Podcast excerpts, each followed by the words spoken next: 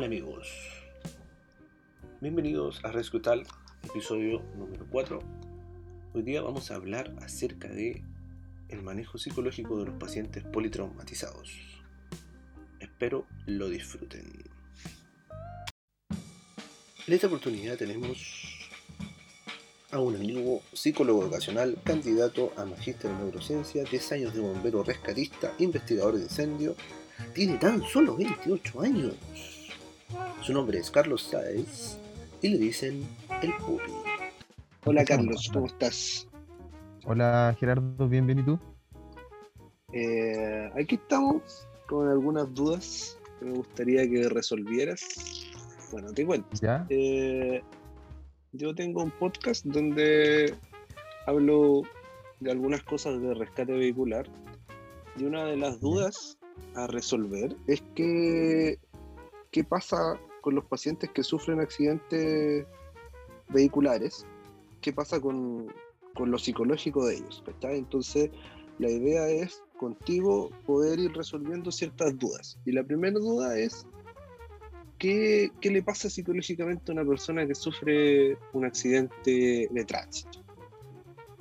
Bueno, lo primero que pasa es que en el cuerpo a nivel interno ocurren muchos procesos eh, y de una manera repentina, muy- o sea, muchos procesos y, de una forma repentina, eh, como por así decirlo, instantánea. O sea, de un momento a otro, en los procesos que estaba desarrollando normalmente el cuerpo cambian bruscamente. Por ejemplo, si tú me pones el caso de una persona que va eh, su vehículo, digamos, y tiene un accidente, eh, su proceso, digamos, cognitivo, sus funciones ejecutivas, que van, por ejemplo, en la atención a la vista, digamos, de viendo el camino, eh, atento, por ejemplo, eh, buena parte de la vista al oído, eh, lo que va escuchando, ¿cierto? Si va con algún acompañante, va conversando, va haciendo eh, varias cosas a la vez, pero a un cierto ritmo y nivel,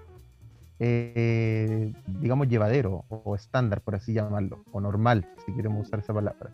En el momento que tiene un accidente, todas esas eh, esos procesos que estaban desarrollándose de manera como calma, por así decirlo, eh, pasan a un- a otro nivel y se dejan de ejecutar y empiezan a ejecutarse otras, ¿ya?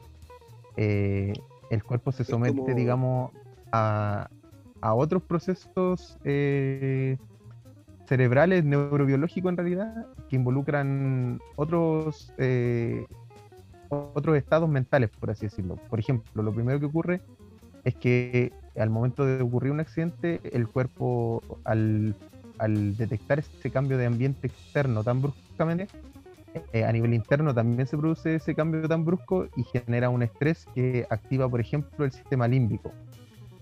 El sistema límbico empieza a desarrollar un proceso que eh, a nivel neurobiológico eh, secreta hormonas, toma decisiones, entre comillas, ¿cierto? Y prioriza algunas cosas sobre otras. Por ejemplo, en esas situaciones límite eh, se prioriza, por ejemplo, la vida, el abandonar el contexto lo más rápido posible, por ejemplo, el, el instinto de supervivencia y así otras cosas más, digamos. Pero eso es lo que pasa en un primer momento. Ese cambio de contexto tan brusco genera eh, un cambio interno brusco también. Es como, por, por hacer una analogía vaga, es como cambiar el estado de, de un elemento, por ejemplo, si colocáis eh, un huevo, automáticamente ya está frito, pues, como que esa es la, la idea, ¿o no? Claro, cambia. Mi, ana- analogía es súper básica y mala, pero creo que creo que se Sí, entiende. pues, la- la idea es que, claro, el- eh, cuando algo externo te afecta eh, de manera tan brusca y tan potente, eh, te genera un cambio interno igual de brusco y potente, Eh, y no solamente a nivel físico como de, lesiones, digamos, porque esas lesiones también llevan detrás un, efecto fisiológico eh, en cadena, por así decirlo.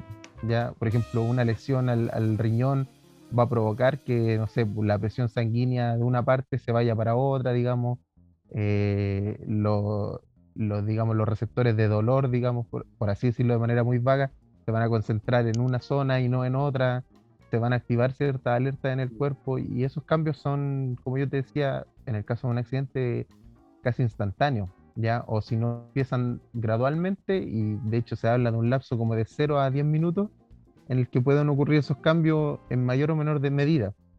Y eso depende también mucho de la persona. Aquí es muy idiosincrático ese, ese cambio brusco del que estamos hablando.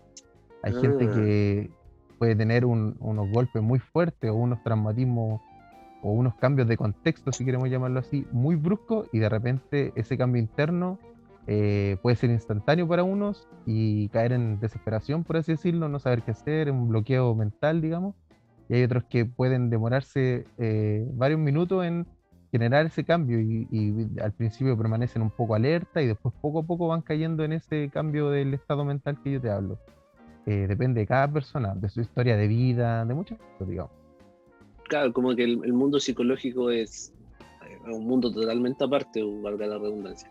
Pero mira, en el, en el contexto, claro, es muy individualista, pero es, es como súper individual.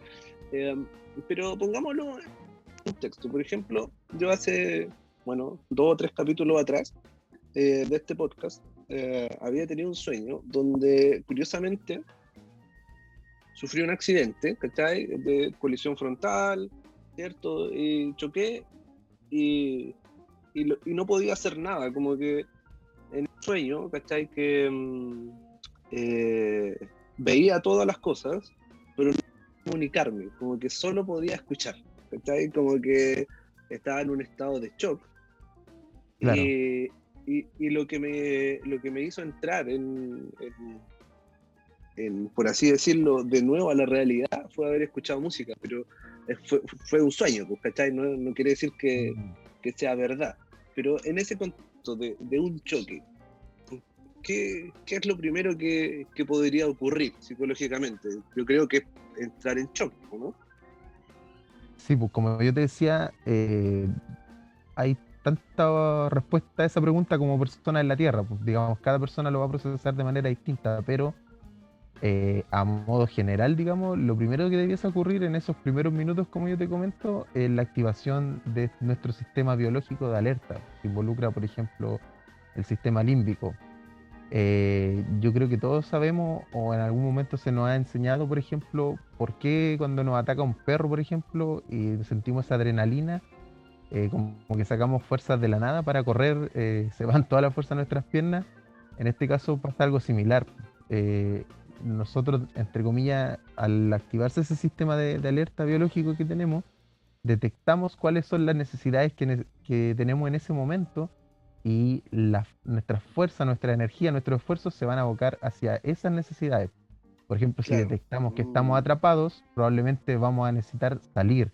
Entonces vamos a, no sé, a, a tener un shock de adrenalina que nos va a dar mucha fuerza en, la- en los brazos, por ejemplo, si queremos empujar algo, o en las piernas si queremos correr algo, o si necesitamos más, digamos, oxigenación muscular, nos va a hacer respirar más rápido para tomar eh, oxígeno, valga la redundancia, y, y- y aumentar esa concentración de fuerza en nuestros músculos. Entonces, eh, eso es lo primero que debiera pasar, esa activación, digamos, de nuestro sistema límbico, que es nuestro sistema de, de emergencia biológico, el que todos tenemos. Y bueno, Oye, y eso- todos lo tenemos de manera que- distinta. Hay Claro, gente eso que, que acabas de- que- ¿Sí? Sí, que eso que acabas de decir es súper es súper interesante y relevante porque uno como, bueno, yo, yo soy rescatista, pero eh, eso no, no queda, queda más que decirlo. Eh, pero uno intenta evitar que las personas se muevan. Y lo que tú estás diciendo es como en contra de lo que uno quiere lograr, pues, ¿cachai? Como que Claro. Psicológicamente tú tienes que controlar a la persona porque mientras más se mueva, si es que está atrapado, más daño se puede hacer. ¿cachai? Entonces como es es Claro. súper interesante eso, eso que, está, que están mencionando porque en el fondo, ¿cómo controlas ese, ese impulso de moverse? ¿cachai? Es, y- es y- un y este- desafío súper grande. Mm. Pero psicológicamente, desafío- ¿cómo, cómo, cómo, cómo tú podrías orientar a la gente que escucha este, este podcast a controlar eso? Porque e- es súper relevante el hecho de la quietud y evitar movimientos que pueden, sobre todo los movimientos de la cabeza, que pueden generar una lesión a nivel cervical, incluso dejar a una persona tetrapléjica. Entonces, eh, ¿cómo, cómo psicológicamente podrías controlar eso? Mira, como decía yo, es un desafío, pero se puede, ¿ya? Se puede, primero que nada, sabiendo esto que yo te acabo de mencionar, la persona, por ejemplo, va a evaluar sus necesidades, esto obviamente de manera prácticamente instintiva, va a evaluar sus necesidades y va a saber qué es lo que, o va a, entre comillas, dilucidar qué es lo que quiere hacer en ese momento. Entonces, ahí entra en juego lo que, lo que tú me mencionabas. Si la persona, lo que ella necesita en ese momento, o lo que quiere, o lo que le demanda a su cuerpo, es salir de ahí y moverse y, no sé, tratar de abrir una ventana, un vidrio, no sé, lo que sea, sacarse el cinturón de seguridad, por ejemplo, no sé, y llega una persona a justamente hacer lo que me dices tú, pues, que es tratar de calmarlo y, entre comillas, suprimirle ese impulso físico que tiene, es como que está chocando, por cierto, es como una postura A versus una postura B, entonces estás como chocando fuerza, entre comillas, y eso siempre va a ser perjudicial porque la persona lo puede ver como un desafío y va, y va a querer eh, pues, superar ese desafío y pasar por encima de ti.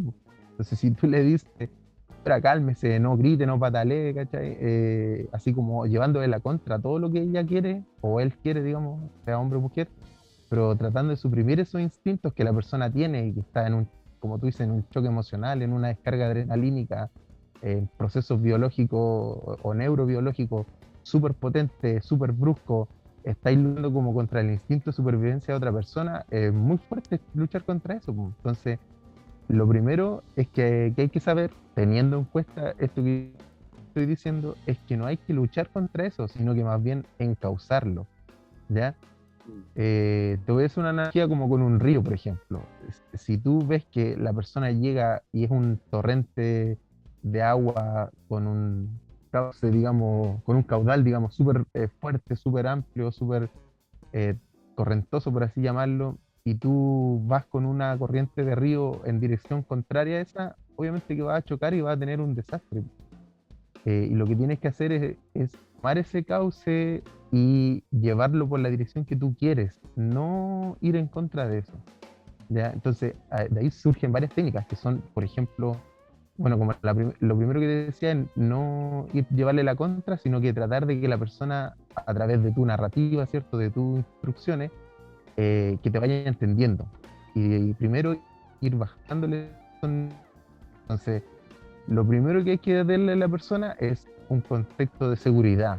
Pues cuando tú te presentas, le dices lo que vienes a hacer y le dices que, por ejemplo, necesitas la colaboración de él para que tú encauces esa necesidad que él tiene de ligarse de ahí, eh, obviamente con palabras lo más normales posible, ¿cierto? Pero la idea de fondo es esa, es que la persona entienda que tú vas a ser un apoyo para él y le, vas, eh, y le estás dando seguridad.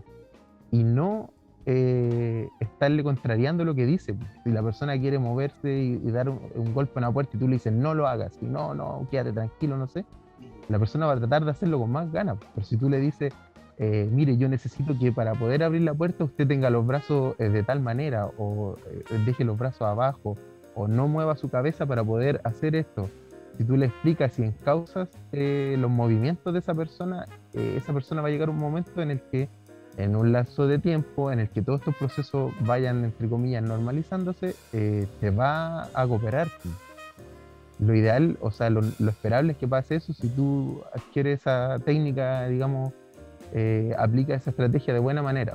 Eh, si tú encausas que la persona te, coopere, pero para eso necesitas darle eh, un contexto de seguridad, un contexto de información, por ejemplo, la persona en ese momento seguramente en los primeros minutos va a estar buscando información, va a querer saber cómo está el auto, cómo están los pasajeros, cómo está mi cuerpo, va a querer necesitar mucha información, entonces va a buscar esa información. Y si tú se la niegas, vas a ir en contra de en esa el caso, por ejemplo, ahí, En, el mismo contexto que te había dado antes de, que tú chocas, ¿cierto? Estás como en esa, en esa posición de querer salir, de tenéis mucha energía para salir de esa zona de peligro. Eh, ya llega un rescatista, se presenta y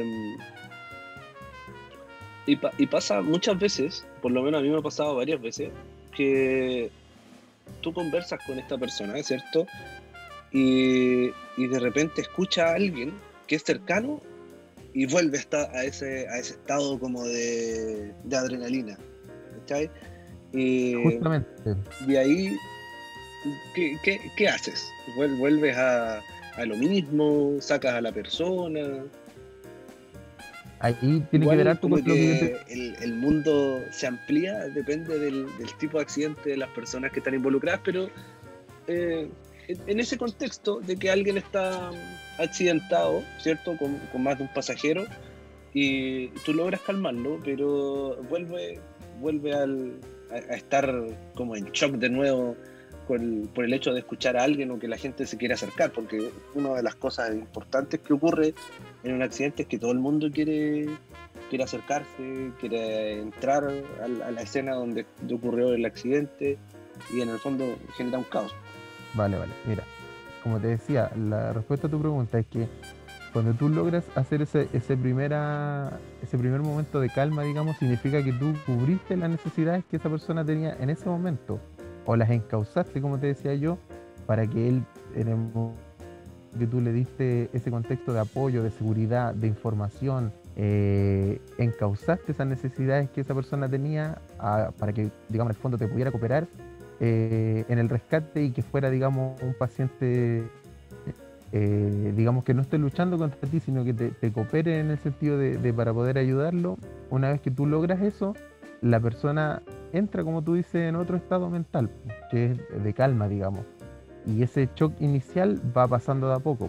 Pero claro, pasa muchas veces, como bien lo dices tú, que esa persona de repente escucha a un familiar o escucha a otra persona o o de repente escucha un llanto, por ejemplo, de alguna otra persona, o que gritan su nombre así como muy fuerte, y esa persona pierde esa, calma, ahí es porque en ese momento se activa de nuevo su sistema como más primitivo de supervivencia y le surgen otras necesidades, ¿cachai? Le surgen más dudas, le surgen más, eh, más necesidad de información en el fondo.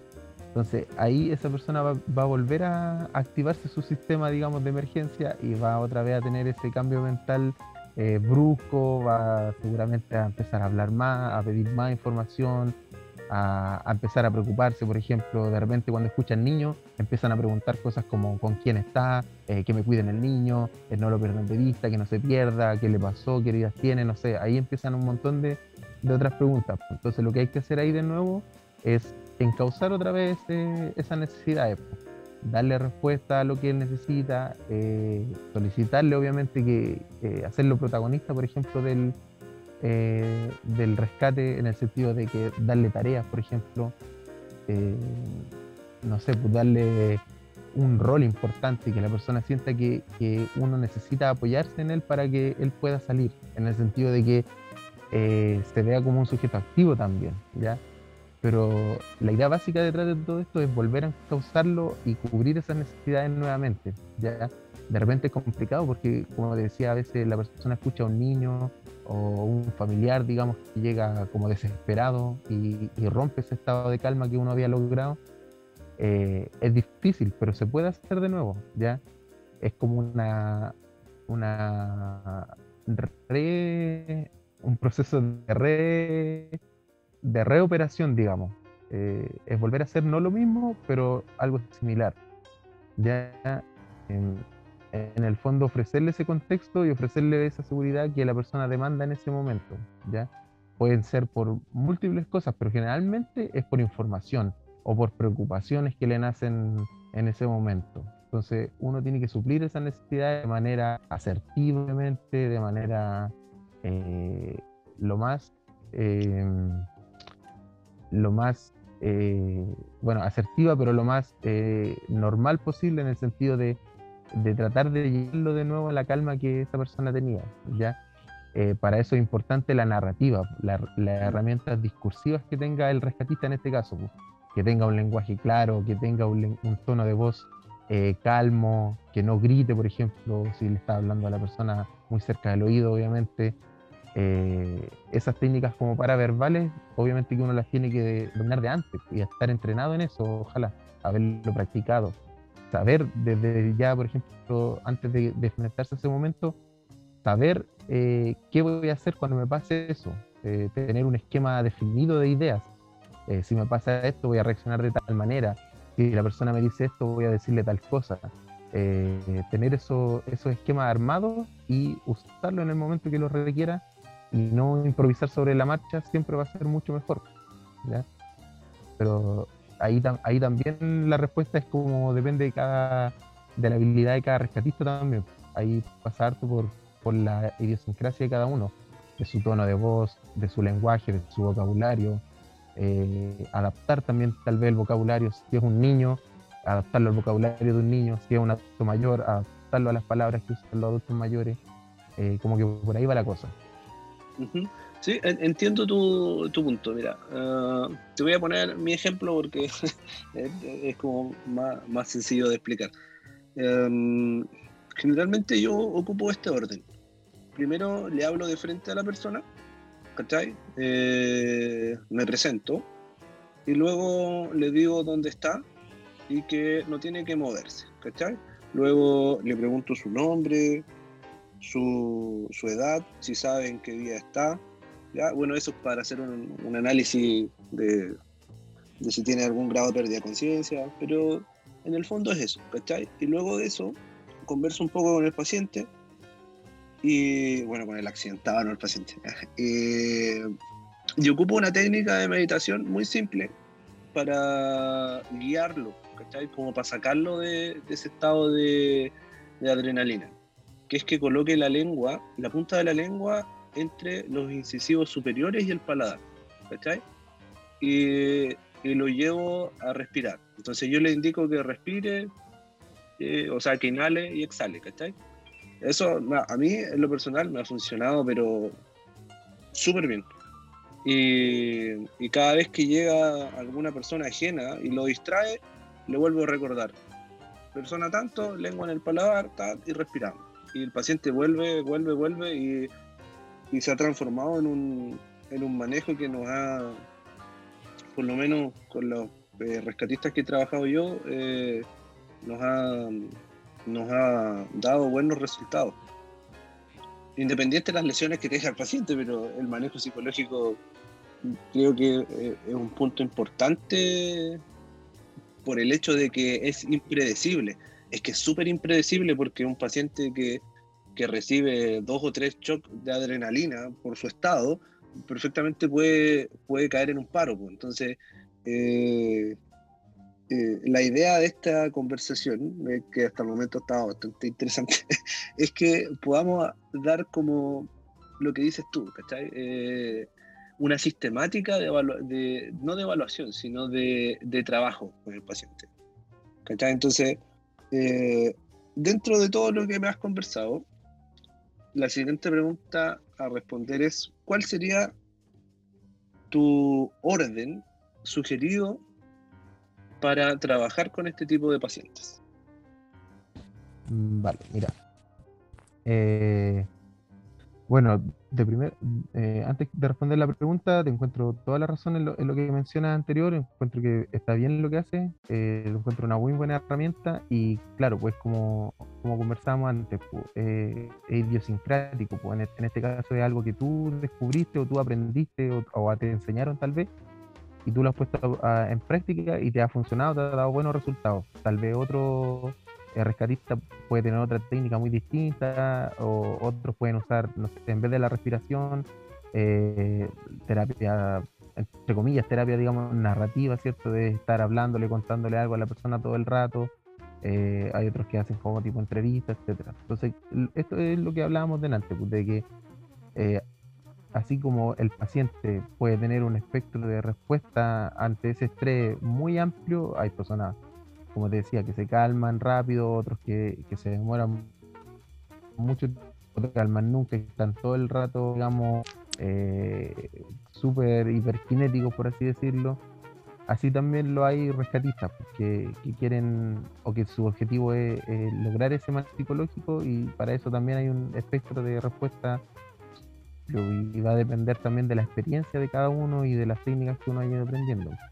Ahora, para dar respuesta a tu, a tu pregunta, lo primero que yo creo que hay que hacer es, bueno, y lo que se ha demostrado también que es efectivo, porque hay, evidencia, ¿cierto? Hay estudios que respaldan también algunas cosas, ¿cierto? Y otros que se han ido descubriendo empíricamente o por casuística, como se dice, pero lo primero es justamente hablarle de frente a la persona. Ya, ese es un punto súper importante que tú dices, porque cuando la persona no ve una cara asociada a una voz, igual tiene una incertidumbre, se va a estar preguntando y va a ser una preocupación eso todo el rato.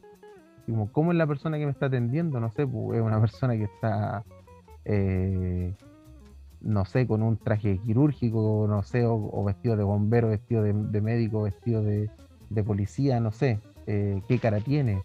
Eh, es una persona mayor que yo, menor que yo, no sé, todas esas esa preguntas, esa demanda de información que tiene la persona, se pueden despejar en los primeros segundos haciendo lo que tú me dices, presentándose, diciéndole eh, mi nombre es tanto, este soy yo, esta es mi cara, no sé, conózcame, véame, eh, yo voy a ser la persona que lo va a acompañar. En, ese momento cuando tú le dices que vas a estar con él, eh, le, empieza a proporcionar un contexto de seguridad a la persona. Entonces la persona de primero se va a sentir, va a tener uno, certeza de quién lo está ayudando. Y dos, va a tener certeza de que alguien va a estar preocupado de él todo o de ella todo el, rato. ¿ya? Cuando tú tomas a un paciente y le dices que tú vas a estar con él, lo vas a acompañar hasta que lo, entreguemos en la ambulancia, ¿cierto? Esa persona va a tener ya al menos un lapso de tiempo en el que va a tener una certeza de que va a estar acompañado y de que va a haber alguien preocupado de esa persona un buen lapso de tiempo. Entonces ahí se despejan muchas de estas necesidades de información, de contexto, eh, de, querer hacer cosas, digamos. Lo segundo sería, eh, bueno, como parte del procedimiento de evaluación del lesionado, es importante preguntarle eh, lo que tú dices, si está consciente, digamos, preguntarle algunos datos como generales, como el día, la fecha, si se acuerda dónde está, a qué iba, qué trayecto estaba haciendo, eh, cómo era el auto en el que iba, no sé, si se acuerda de la patente, un montón de cosas, digamos, como para ir viendo si hay daño neurológico. Lo otro también es preguntarle por las lesiones, porque eso nos va a dar también eh, información a nosotros de cuáles van a ser sus necesidades futuras. Si él dice que le duele la pierna, nosotros vamos a tener por seguro que cuando lo saquemos, eh, la persona va a estar preocupada de que le va a doler la pierna cuando hagamos cierto movimiento. Entonces nosotros podemos suplir esa necesidad informándole cierto a nuestros colegas del equipo de RST que eh, hay una lesión en esa zona y que debe ser tratado con cuidado, qué sé yo, o que se ha observado con más cuidado en esa parte porque hay una, una, una, lesión importante, digamos, porque la persona puede tener machucones, digamos, entre comillas, por todos lados, pero si él dice que le duele la pierna, significa que es el dolor más importante que tiene en su mente ahora. Entonces esa necesidad tenemos que cubrirla en ese momento, ¿ya? Indagar qué, qué es lo que, o prever, digamos, en esta indagación, qué es lo que van a ser sus necesidades futuras. Y a través obviamente de, de bueno, pero antes de, aplicar una técnica como la respiración como la que tú dices, es importante también preguntar acerca de, las necesidades de eh, filiales, por así decirlo. Por ejemplo, si la persona va con más familiares, eh, saber con quiénes iban, dónde están, porque la persona seguramente va a preguntar. Entonces, es mejor entregar información eh, clara y concisa y no más incertidumbres porque si la persona te ve a ti como un agente de información segura, de contexto, de seguridad, de compañía, y tú le entregas más dudas, está haciendo un efecto contraproducente. Entonces, por ejemplo, si, esa persona en el accidente iba con dos acompañantes en la parte de atrás, y hay uno que está en la ambulancia y hay otro que está, digamos, ahí a la espera también de ser rescatado, uno tiene que señalarle la información que maneja. Mira, oye, tu mamá, no sé, tu hermano está en la ambulancia, eh, ya está siendo atendido, eh, tu hijo está acá con nosotros, lo tiene otro colega, está también trabajando para sacarlo, eh, y ahora nos tenemos que preocupar de ti. Y ahí la persona, cuando sepa que las otras dos personas están en la misma situación de él, por ejemplo, que están siendo atendidas, acompañadas, se va a preocupar y se va a centrar sobre sí mismo. Y ahí es cuando tú tienes que aprovechar de hacer esas técnicas como las que tú me mencionas. Otra muy buena, aparte de respirar, ¿cierto? Es pedirle a la persona que tal vez eh, comente algo para, entre comillas, eh, no sé si distraerlo, despejarlo, pero para ir eh, encauzando, como yo te mencionaba, sus necesidades a través de, otros medios que no sean, por ejemplo, el moverse. Sino que si tú vas haciendo eso que yo te comento, de preguntarle qué le duele, qué necesita, no sé, si la persona está preocupada, no sé, de sus lentes, por ejemplo, decirle, mira, tus lentes están acá, no sé, y de a poco indagando en esas necesidades. Eh, otra técnica de respiración, por ejemplo, es cuando tú, no se puede hacer cuando la persona está dentro del auto, por ejemplo, pero sí cuando está afuera, eh, o no solamente a la persona que está politraumatizada o accidentada, sino que de repente incluso a los familiares que tú me mencionas que llegan a ver, eh, pedirle a la persona que ponga la mano en el pecho de uno y uno poner su mano en su pecho y hacer que se coordinen las respiraciones. ¿ya? Eh, decirle, mira, ahora yo voy a contar hasta tres, vamos a inhalar, vamos a, a tomar aire, ¿cierto? Y eh, tú inspiras y esperas que la otra persona te siga. Y después tú expiras y haces que la persona te siga y le vas dando tú el ritmo de la respiración a la persona. Entonces, eso también lo va a hacer como, entre comillas, bajar la revolución un poquito. Eso se puede adecuar eh, a muchos, eh, como yo te decía, hay que tener en cuenta a la persona, la idiosincrasia. Si es eh, adulto, si es niño. Si a un niño le puede hacer, por ejemplo, oye, vamos a jugar un juego de inflar un globo imaginario. Yo te voy a decir cuándo tú infles y cuándo tú saques el aire. Entonces, uno, dos, tres, infla y el niño va a hacer como el efecto del globo. O decirle, ¿sabes qué puede inflar tu guatita? No sé, eh, toma aire para inflar tu guatita como un globo y ahí la persona, el niño lo va a hacer eh, según las indicaciones que tú le vayas dando. Obviamente, como yo te digo, hay que tener en cuenta las lesiones. Si la persona tiene una lesión en el, el niño tiene una lesión en el estómago, no le vamos a hacer hacer eso. Le vamos a hacer una técnica tal vez que no involucre eh, o que no le genere más dolor, ¿ya? Eh, pero si te fijas bien, la aplicación de esa técnica, como la que yo te menciono ahora o la que tú me mencionaste anterior, eh, va en una secuencia casi bien al final eh, respecto a lo que hay que hacer primero con el paciente. Primero lo tenemos que ir preparando. Le damos un contexto de seguridad, le damos información, averiguamos qué necesidades va a tener ahora y en el futuro. establecemos cierto una red, digamos, de, de información segura eh, y después de eso evaluamos obviamente sus lesiones, nos preocupamos de las lesiones que va a, ser una preocupación para, eso, para esa persona y después de eso tratamos de aplicar alguna técnica eh, de respiración, por ejemplo, de imaginería incluso. Eh, hay gente que le dice a los pacientes, mire, cierre el ojo, vamos a pensar ahora que, no sé, vamos a pensar en la última cosa que usted comió, cómo era, eh, o de, dónde venía, si venía de un paseo, estaba en la playa, cierre el ojo, imagine cómo es esta playa, cuénteme qué es lo que vio en esa playa, qué olores sentía, eh, qué sensaciones sentía, ese tipo de cosas. Ya eh, se puede aplicar también, hay varias.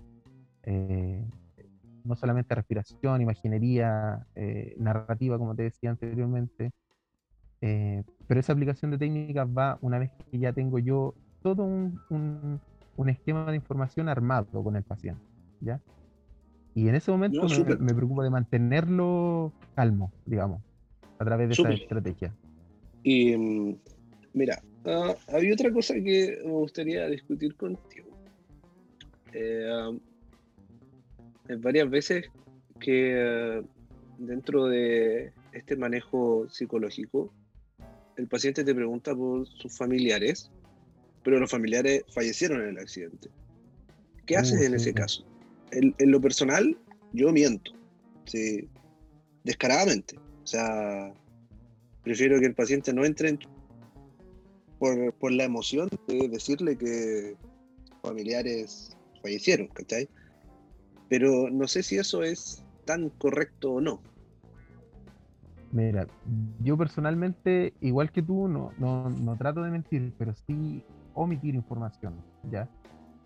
Y yo sé que la persona, eh, por ejemplo, iba con, un, con un, pasajero al lado, un familiar, no sé, su pareja, quien sea, pongamos que su pareja, y la persona eh, no tiene acceso directo a ver a su pareja, en el sentido de que tal vez, no sé, pues estoy yo interponiéndome o, o hay otro colega ahí, le pone una manta encima, no sé y la persona no tiene acceso a ver eso, eh, lo mejor es omitirlo, justamente para que, como dices tú, eh, no vuelva a entrar en ese estado de shock que puede ser incluso peor eh, a como uno lo encuentra, digamos.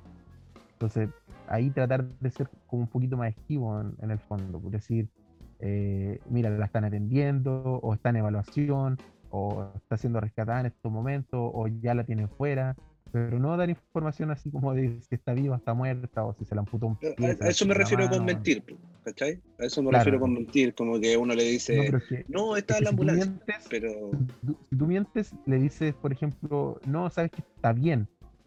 Eso, eso sería mentirle, decirle, no, mira, tu, tu pareja está súper bien, está allá afuera conversando, no sé, y después él llega al hospital y se entera que está muerta, eh, eso sería peor. ¿ya? Pero si tú le dices, no, la están atendiendo, sin dar ese como detalle, digamos, eh, creas en él este, esta como, eh, como ambigüedad en el fondo. Claro, una, una, una, seguridad ambigua, ¿ya? De que, ah, chuta, la, están eh, manejando igual que a mí, están haciendo lo mismo que yo, está bajo el mismo proceso, hay alguien acompañándola, la están atendiendo, no sé, se están preocupando por ella. Ya, una preocupación menos, entonces me centro en mí. Eh, pero si tú le dices no, está muerta, la persona se va. O sea, en el fondo tú no puedes predecir lo que va a hacer. ¿ya? Eh, puede que te pegue, puede que empiece a gritar, puede que se desmaye. Entonces, ante esa incertidumbre, lo mejor es darle esa, ambigüedad, eh, creo yo. ¿ya? Ahora, esto puede ser súper cuestionable éticamente. Ya puede que haya gente que defienda un enfoque en el que sea mejor ser sincero y que la persona tal vez reciba todos los shocks adrenalínicos en un solo momento y que después se dedique a rehabilitarse, a recuperarse psicológicamente. Eh, pero yo creo que para el rescatista en ese momento es una situación muy perjudicial por la incertidumbre que provoca. Eh, si una persona grande, por ejemplo, y que tiene mucho más fuerza que tú y te quiere golpear, o quiere golpearse eh, él mismo, o quiere atentar contra su vida en ese mismo momento, eh, no sé, pues, puede que tenga un cuchillo debajo del asiento, lo saque y se lo entierre en el cuello, no sé, me estoy poniendo súper extremo, pero a ese, punto, ese nivel de incertidumbre uno se, miente. digamos. Claro. Entonces, claro, pero ahí yo, yo te hago como el alcance de que la sutileza sería mejor omitir, no decirle descaradamente lo contrario a lo que es sino que darle esa ambigüedad. ¿cachai? Cuando tú le dices está bien, está súper bien, eh, y está muerta, no. O si te, dice que la persona, por ejemplo, está grave y está amputada de un pie, por decirte, eh, y tú le dices, mira, ¿sabes qué? Se le sale un pie, o se le tuvieron que cortar un pie. No, ¿cachai? sino que no, está siendo manejada por mis colegas. Mira, lo que yo veo es que la están atendiendo, no sé, eh, está en la ambulancia, o la están ingresando en la ambulancia, o la están sacando del auto eh, tratar de, darle ese, contexto un poco más ambiguo, ya, como por protección de tanto de uno como del paciente, digamos. Eh, y que tal vez en un ambiente más controlado, como en el hospital, por ejemplo, en la sala de urgencia, ahí eh, que se hagan cargo tal vez de, de esa como mala noticia, digamos creo que es como un ambiente un poquito más controlado eh, y, lo principal de un rescatista es sacar a la persona ahí lo, mejor que se pueda, digamos. Entonces, si tú le vas a hacer un daño eh, eh, dándole ese tipo de información, es mejor omitirlo, ser un poco más ambiguo y ahí, como te decía yo, depende del rescatista, pues, de las técnicas que uno maneje. Si a ti te ha resultado mentirle, está bien porque tal vez tú esa persona no la vas a ver nunca más en la vida. no, pero la mentira es que suena así como que sino que hago lo que decías tú, eh, Le digo, no, está en este lugar y la están atendiendo, No, no le digo, no, está súper bien, salió caminando, no, eh, no, le, digo eso, ah, eh, sino que para, ponerlo en un contexto de... Por ahí yo creo, Claro, sí, es como lo que me dices tú nomás, pero yo te lo puse con, con, esa palabra porque igual éticamente no es tan... cuestionable, claro. Sí, pues ahí yo creo que, eh, bueno, harto, harto que de lo que uno habla en estos casos, digamos, eh, de manejo psicológico, es muy debatible, súper, cada uno tiene su propio enfoque, como yo te decía, y cada rescatista va a tener sus propias técnicas, ¿cachai? Así como cada persona va a reaccionar de manera distinta, eh, entonces, entre comillas, las conjugaciones que hay son prácticamente infinitas, ¿cachai? Pero si a uno, o en este caso a ti, te ha servido decir eso o te ha servido manejar esa narrativa con tus pacientes, eh, significa que hasta el momento te, ha funcionado. Entonces es tu técnica y tú lo vas a aplicar cuando según tu criterio te lo digas, según tu experiencia te lo vaya diciendo, ¿cachai? Y según el contexto en el que te encuentres, porque hay gente que opina de repente y, puede que pase, digamos, ahora si alguien escucha esto y dice, pucha, lo que están diciendo yo no lo haría nunca. Está bien, pero tal vez esa persona ha estado en la situación en la que tú sí has estado. Tal vez esa persona nunca ha estado con los pacientes con los que tú sí has estado.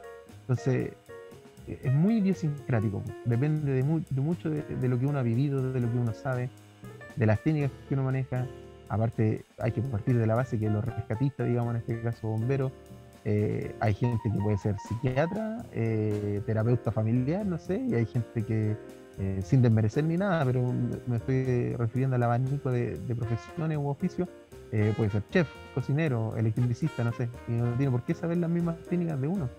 No tiene por qué tener tampoco las mismas habilidades narrativas o, o, verbales o paraverbales que yo te comentaba. Entonces, cada uno lo va a hacer de la manera que su criterio le estime mejor y en la medida que también haya sido entrenado para eso. Puede que uno sea, no sé, técnico en construcción, pero le llama la atención este tema, se profundizó, se capacitó, se entrenó y bucha, ahora es sequísimo dando primer auxilio psicológico o haciendo contención emocional. Y puede ser el caso, Y tendrá sus técnicas, tendrá su criterio depende de cada uno. Eh, por eso yo te digo, es muy debatible, es muy, hay un abanico de, posibilidades, eh, pero en el fondo lo que uno tiene que entregar son algunas cosas básicas como lo que yo te decía, un contexto de seguridad, de información, o, por, digamos, experiencia. Mm. Sí, mira, eh, súper interesante esta conversación, creo que a más de alguno de nuestros oyentes le va a despertar el bichito y se va como a autocriticar. Entonces esa es la idea de esta, de esta serie de, de capítulos de este podcast, ¿cachai? Como generar eh, ciertas preguntas en la, en, en, la gente que nos pueda escuchar. Eh, y para finalizar, porque ya estamos en el tiempo, eh, ¿Cuál sería tu, recomendación final? Final, final, así de resumen. Para aquellos que sean nuevos en esto, o que nunca hayan tenido un manejo de un paciente, y una recomendación para aquellos que llevan harto tiempo haciendo esto. Mira, para las personas nuevas, eh, mi recomendación sería que eh, se entrenaran en esto, ¿ya? hay cursos, hay material de, apoyo de, lo que yo comentaba en un, inicio, hay técnicas como las que nosotros eh, compartimos aquí, ¿cierto? Con los oyentes. Hay muchas otras más, entonces investigar eso para la gente nueva, aprenderlo, eh, capacitarse, entrenarse, armar grupos de estudio, no sé, oye, yo uso esta técnica, eh, me ha hecho, me ha dado resultado, oye, yo conozco esta otra técnica, esta otra estrategia, esta otra herramienta, eh, apliquémosla con este paciente o apliquémosla en estos casos. Eh, desarrollar una cultura, digamos, de, contención o de primer auxilio psicológico, eh, que es una cosa, digamos, no es nueva, pero digamos, en la práctica sí es nueva, porque no está arraigada en la cultura de todos los bomberos, así como, así como está arraigado, por ejemplo, la manera en que se hace un armado básico de línea así como está arraigada la manera en que se, coloca el collar cervical, no sé. Entonces, eso sería lo primero para las personas que se están iniciando, que, traten de entrenarse, que traten de averiguar de esto, eh, siempre con el afán de ser mejores, de prestar un mejor servicio y de aprender. Yo creo que un bombero eh, no deja de aprender desde el día uno prácticamente hasta que hasta que, no sé, hasta que se muere, digamos. Siempre uno, si está bombero, va a aprender cosas. Entonces, eh, este es un buen ámbito para aprender, es un buen ámbito para, para adentrarse, ¿ya? Y lo otro, para las personas que ya llevan mucho tiempo, eh, hay gente que, esto lo aplica y, que de repente no le ha puesto el nombre, pero lo hacen. Eh, como yo te comentaba, hay gente que, a lo largo de su trayectoria ha ido descubriendo su manera de hacer las cosas, su manera de entregarle esta seguridad a las personas, y claro, ahora uno conceptualiza, da esquemas de eso, digamos, le pone nombres técnicos, qué sé yo, pero hay gente que lo lleva haciendo años esto tal vez, y, que no sabían que, se llamaba de esta manera, o que no sabían que era algo que, hoy en día ya en unos procesos tal vez un poquito más, más estandarizados, más esquematizados, digamos. Eh, a esas personas que, llevan haciendo esto, eh, de repente la, máquina, como se dice, les pasa la cuenta. Entonces, mi recomendación para esas personas es que empiecen ahora también a centrarse en un apartado súper importante de los primeros auxilios psicológicos, que es verse a uno mismo, ¿ya? Ver cómo me ha afectado eh, el ser respondedor de emergencia, ver cómo ha afectado a mis compañeros, qué cosas he aprendido, qué cosas he tenido que vivir, cuáles han sido mis desafíos, eh, cuáles son mis habilidades de repente.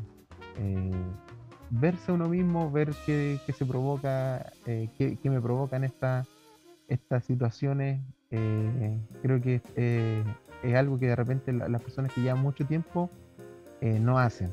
¿ya? se centran mucho tal vez en, en hacer algo mecánicamente o en hacer algo por costumbre eh, en aplicar procedimientos de repente así de manera muy eh, rigurosa tal vez o de manera muy esquematizada, pero de repente se le olvida preocuparse de, ellos mismos.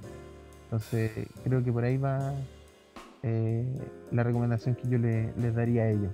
que hay gente que, como te digo, ha estado aplicando esto, lleva años tal vez haciéndolo y, y de repente les pasa la máquina por encima, pues no se dan cuenta cuando tienen un, una tensión emocional o un estrés postraumático secundario muy fuerte y, cuando de repente eso estalla eh, da lata porque uno dice, pucha, se pudo haber evitado si hubiéramos sido un grupo de apoyo más, eh, más afiatado, si hubiéramos tenido otros procedimientos, si hubiéramos eh, no hubiéramos preocupado de nosotros mismos, de nuestros colegas en este sentido. Así que eso, Gerardo. No, Ojalá que la idea, la idea principal de todo lo que conversamos haya entendido y, creo que lo principal es que se queden con, lo que con lo que debatimos delante, con lo que conversamos acerca de que eh, a modo general eh, cada persona y cada rescatista tiene un abanico de, respuestas y de herramientas y, que lo mejor es siempre ir mejorando y, aprendiendo creo yo y, tomar en cuenta estas recomendaciones que yo hice mencionar al final. No, súper. Eh, gracias, Carlos. Bueno, no hay, no hay recompensas por participar en esta cosa porque es por amor al arte. Así que solo te doy agradecimiento. Y no hay problema. Espero eh, más adelante, si es que surge otra duda, puedas eh, colaborarnos. Sí, por supuesto que sí. Cuenta conmigo nomás. Yo, mientras sea para hablar, para conversar acerca de estos temas, para darle un poco de deduce a esto que, de repente los rescatistas hacemos y que no es tan comentado tal vez, un aspecto que, de repente pasa a ser secundario, creo que es bueno darle el, realce que se merece a este tipo de cosas. Así que sí, esa era la... de, cooperar. Esa era la idea de, esta conversación, porque es un tema que queda muy de lado y a veces queda en el aire estas cosas tan importantes. Vale. Eso, Carlos, un abrazo. Abrazo, Gerardo. Que esté muy bien. Chao, chao.